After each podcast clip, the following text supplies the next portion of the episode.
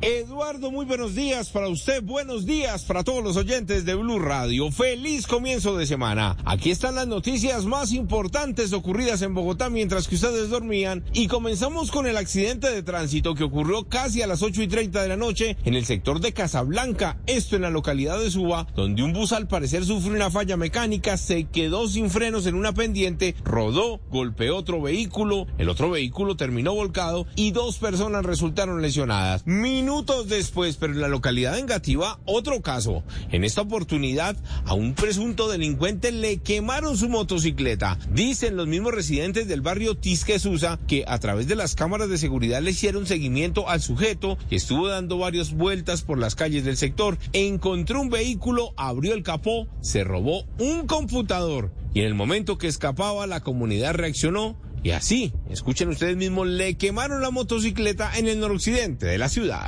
La comunidad le prende la moto a esta rata. Se viene a robar los computadores de los carros en el barrio, vea. Ahí está la moto, vea. Dicen los residentes de esta zona que están cansados con los delincuentes que en muchas oportunidades ayudan a la Policía Nacional a capturarlos pero debido a la cuantía de los robos vuelven y quedan en libertad y vuelven y llegan al mismo sector. Por eso en esta oportunidad actuaron, dicen ellos, y lo seguirán haciendo hasta que estos delincuentes no vuelvan a la localidad de Engativá. Hablamos con uno de los residentes y esto fue lo que le contó a Blue Radio.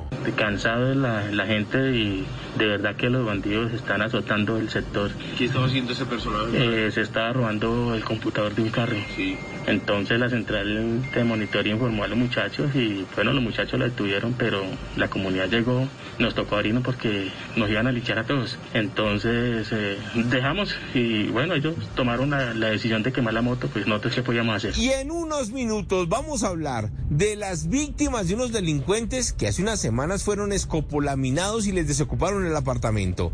Anoche le pusieron trampa a los mismos criminales y les voy a contar lo que ocurrió. Edward Porras, Blue Radio.